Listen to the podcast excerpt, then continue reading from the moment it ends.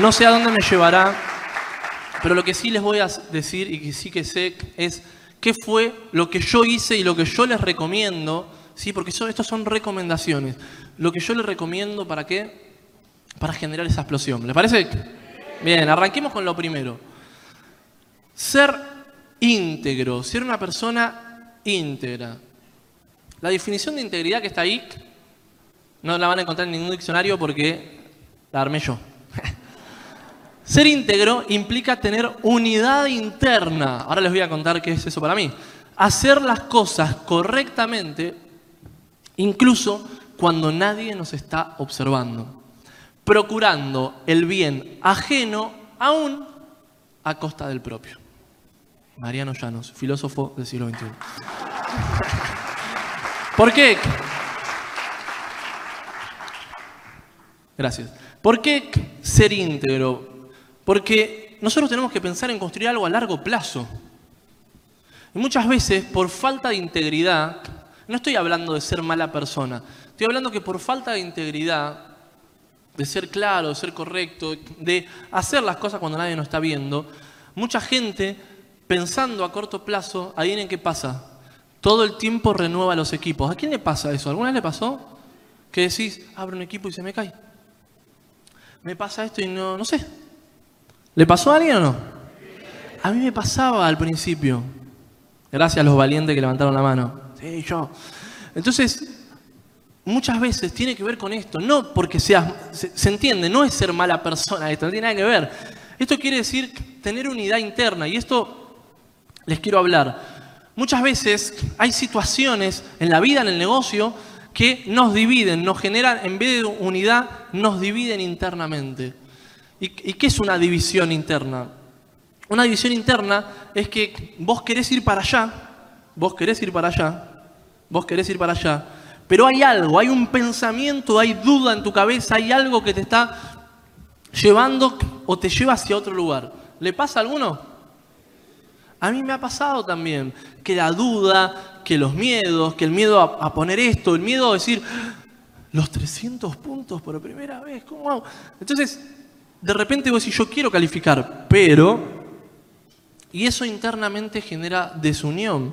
Y eso nos lleva a algo que yo le llamo el círculo del fracaso.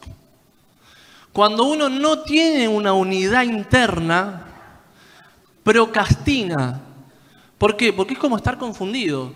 Es como, ¿viste el perrito? ¿Nunca vieron el video del perrito que lo dejan en el medio y la pareja sale, el hombre corriendo para allá, la mujer para allá, y el perrito queda como... O sea, ahí, primero que pobre el perrito, después genera una ansiedad increíble, pero más allá de eso, el perrito está, como este ejemplo, desunido, no sabe para dónde ir. Y si no sabe para dónde ir, muchas veces termina tomando malas decisiones o muchas veces se queda en el lugar.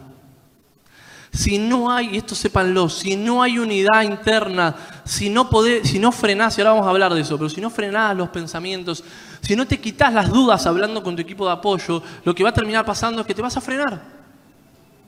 Y no estoy diciendo porque, o sea, estoy diciendo porque esto lo viví desde la experiencia.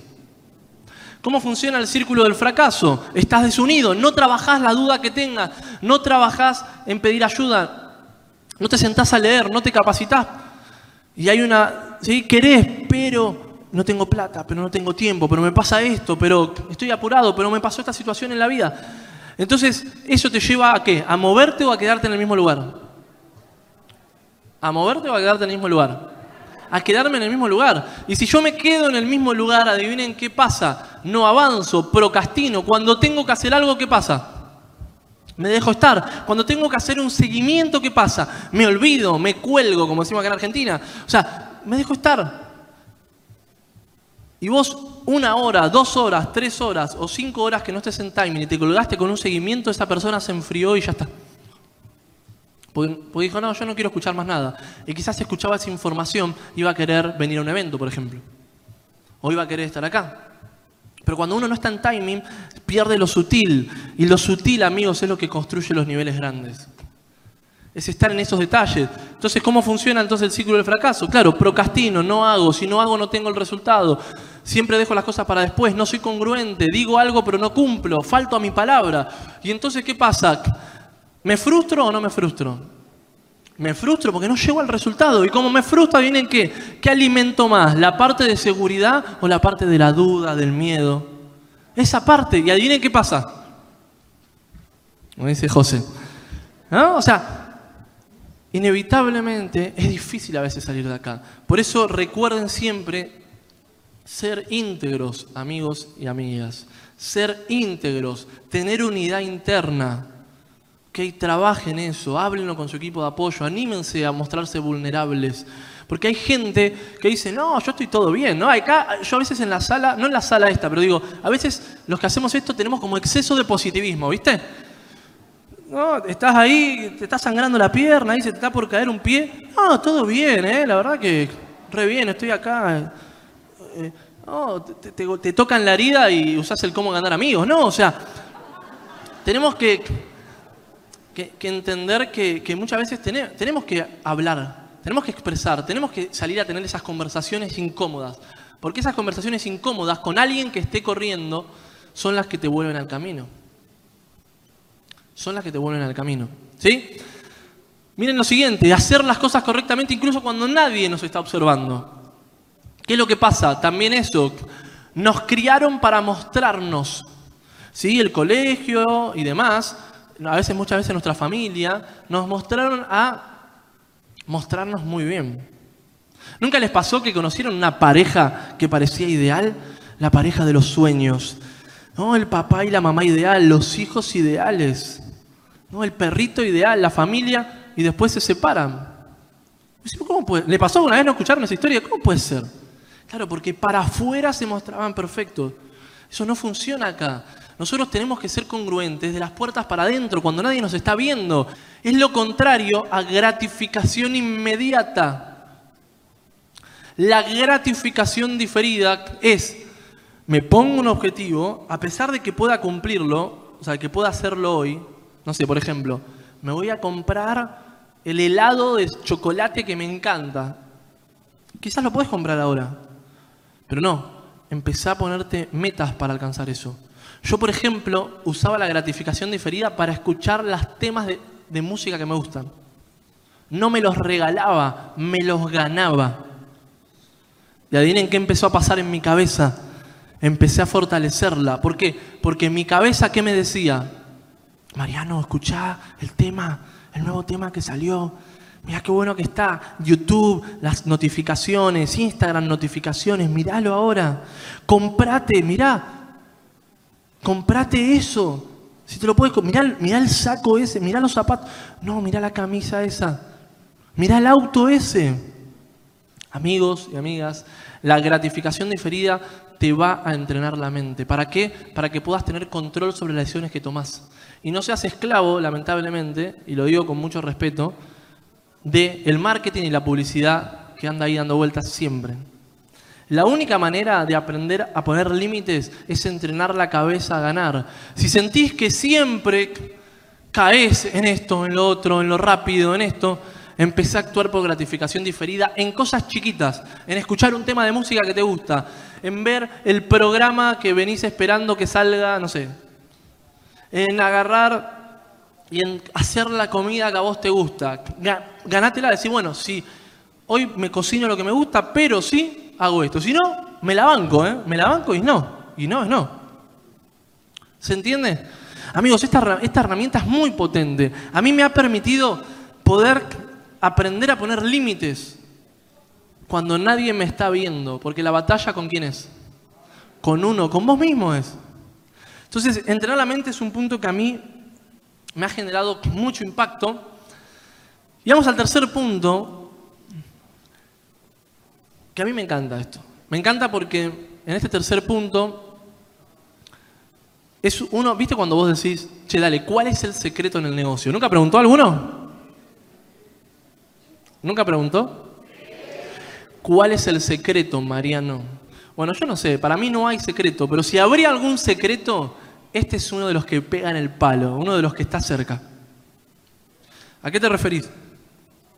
todos los calificados del negocio de Amway, todas las personas que tuvieron resultados, todas las personas de éxito, en la mayoría, la mayoría de los rubros, son muy buenos en las conversaciones banales, triviales de- del momento. ¿Se entiende? Banales, sí. Son excelentes.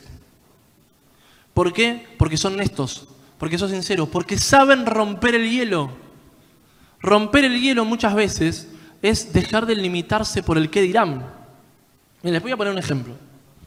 Vamos a suponer que Gianluca, vamos a poner el ejemplo, tiene un grano acá, le salió un grano, ¿viste? Eso que vos decís, che, le pusiste nombre. ¿Viste que un grano así enorme, que, que, ¿viste? Y él mira así, y yo lo veo, y mi mente un poco me dice, todo tremendo el grano que le salió, mirá, matadísimo. ¿No? Y, en el fondo, viste, hay una, una risa malvada. que te reís, ¿no? De la desgracia ajena. Pero una buena conversación banal sería hablar de qué? Del grano. ¿Por qué no le tengo que preguntar del grano? ¿Se va a ofender porque le pregunte del grano? Ay, no, ¿cómo me preguntaste del grano? ¿Cómo lo viste? O sea, no, o sea, tenés una nariz te salió, ¿entendés? En la cabeza. Amigos, dejemos de pensar, o sea, soltémonos. Siempre con respeto, siempre sin herir a la persona. Si, si él es una persona quizás de autoestima más baja o si no la conozco mucho, bueno. Pero yo veo que la gente no conecta en el negocio y le cuesta liderar equipos porque no es bueno en esto. Porque tiene las típicas conversaciones aburridas. ¿Cuáles son las conversaciones aburridas? ¿Cómo andas? ¿Bien? Bien. ¿Qué onda? ¿Y el laburo? ¿De qué laburas? ¿Qué trabajas? ¿Cómo está el clima, no? El taxista, ¿viste? La típica. Eh, che, qué bueno, mirá, yo hace varios años que hago esto, sí, qué bueno. No, hablen del grano, ¿se entiende? O sea, anímense a ser más sueltos, a mostrarse vulnerables, a conectar con la gente, porque cuando uno se anima a traspasar eso, adivinen qué termina pasando. Lo que termina pasando, amigos, es que empiezan a hacer conversaciones más naturales. Dejamos la careta de lado y empezamos a hablar y empezás a conectar. Y la otra persona dice, che, qué copado, me habló del grano pero no le importó. Che, eh, no, o sea, y listo. Y no pasa nada. Pero mientras más trabajemos en ser buenos en esto, mucho, mucho, pero mucho más van a poder tener grandes resultados en este negocio y sobre todo la gente los va a querer seguir. Porque nadie sigue a un robot. Nadie sigue a un robot. Todos siguen a personas y las personas somos curiosas. Las personas nos gusta hablar, meter el dedo en la llaga o en el grano. No, mentira. Bien, vamos, vamos avanzando. Reconoce tus distractores y resistencias. Mariano, ¿qué es la resistencia? Cuarta recomendación. Mariano, ¿qué es la resistencia? Mariano, ¿qué es la resistencia? Bueno, la resistencia es esa fuerza invisible que no se ve, pero se siente. Es esa fuerza invisible que está ahí, ¿viste? Cuando vos querés avanzar, que vos decís, che, loco, ¿me pasa algo? Sí, me pasa algo. La resistencia está ahí, yo creo, yo creo en Dios, pero no importa lo que vos creas, el universo, la energía, lo que sea. Yo creo que está ahí la resistencia para que demuestres de verdad si querés las cosas. Ah, ¿sí querés calificar? Toma. Tu mujer en contra. Tu mamá y tu papá. ¿Dónde te metiste? ¿Le pasó? A mí me pasó. Mi mamá me dijo, mi, mi papá me dijo, no, mi mamá me dijo, ay Mariano, cuidado, no te van a sacar plata. Y mi papá me dijo, bueno, si le sacan plata, es la plata de él, así que se joda. La confianza me tenía, ¿no? Y hoy son calificados de mi negocio, están acá presentes. Fuerte el aplauso.